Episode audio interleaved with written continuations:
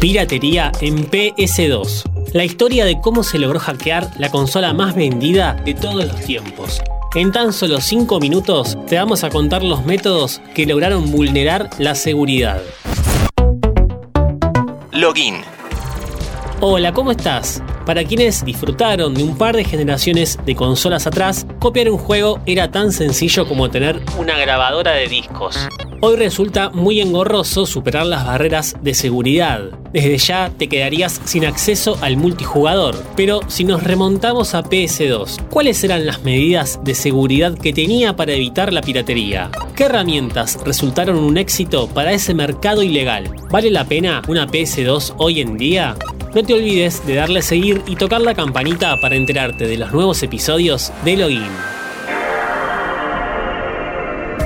Recordemos que esta marca venía del infame historial de piratería en Latinoamérica, región donde no se comercializaba oficialmente. Hablamos de esto anteriormente en otro podcast llamado La piratería en PS One. Ahí te contamos cómo se dio este fenómeno y con mayor presencia en países de Sudamérica. La manera que tenía la nueva consola de Sony de evitar la piratería era muy similar a la de su antecesora, pero más complicada.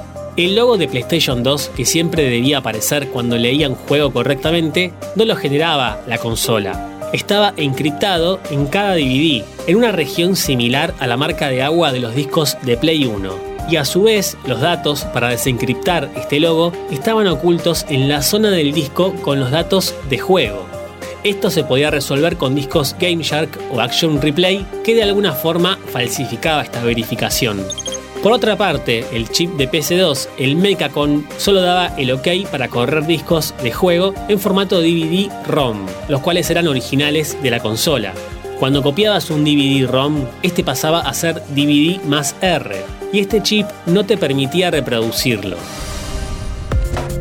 Acá hace su aparición el padre de todos los semiconductores que vinieron después, el chip Messiah o Mesías. Los hackers desarrollaron revisiones y mejores versiones derivadas de este chip hasta que llegamos al Matrix, que quizás muchos lo conozcan ya que al bootear la consola aparecía su logo. Otra herramienta que se llegó a utilizar fue el Swap Magic DVD, PS2, al igual que PS1, tiene un sistema que reconoce cuando se levanta la tapa, por lo cual el disco deja de girar. Con Swap Magic DVD había que instalar una carcasa con una tapa que se abría para que la consola no detectase que el disco había sido expulsado. Swap Magic tenía todos los datos de verificación correctos, pero sin los datos de juego. Por lo tanto, en algún momento que la consola dejaba de intentar buscar esa info y se detenía, ahí cambiabas el disco por uno de juego. Sony en principio pensó en la posibilidad de actualizar periódicamente la consola con algunas revisiones en formato DVD y que se instalarían no en el equipo porque no disponía de disco rígido de almacenamiento, sino en la memory card. Más tarde desestimó la idea, pero esta función quedó disponible en el hardware. FreeMacBoot aprovecha esta debilidad para ejecutar copias sin modificar la consola, pero había que modificar los juegos. No leía juegos en DVD más R, pero sí películas. Entonces solo era necesario modificar el juego con un parche en el primer sector que lo convirtiera en una película a ojos de la consola y luego en el segundo introducir ya los datos del juego. El más reciente hasta la fecha, el Open PS2 Loader, UOPL, es el más cómodo y moderno. Permite ejecutar ISOs incluso a través de un disco duro externo o desde almacenamiento de red.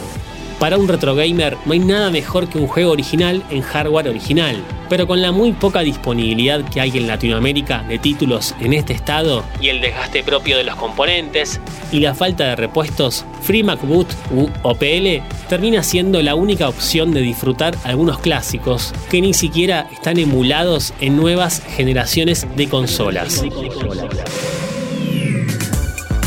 Como siempre te invito a que nos sigas en Spotify para más noticias e historias de tecnología y videojuegos. Esto es Login, mi nombre es Lean Jiménez y nos vemos en la próxima partida. Descubrí algo nuevo todos los días en interésgeneral.com.ar.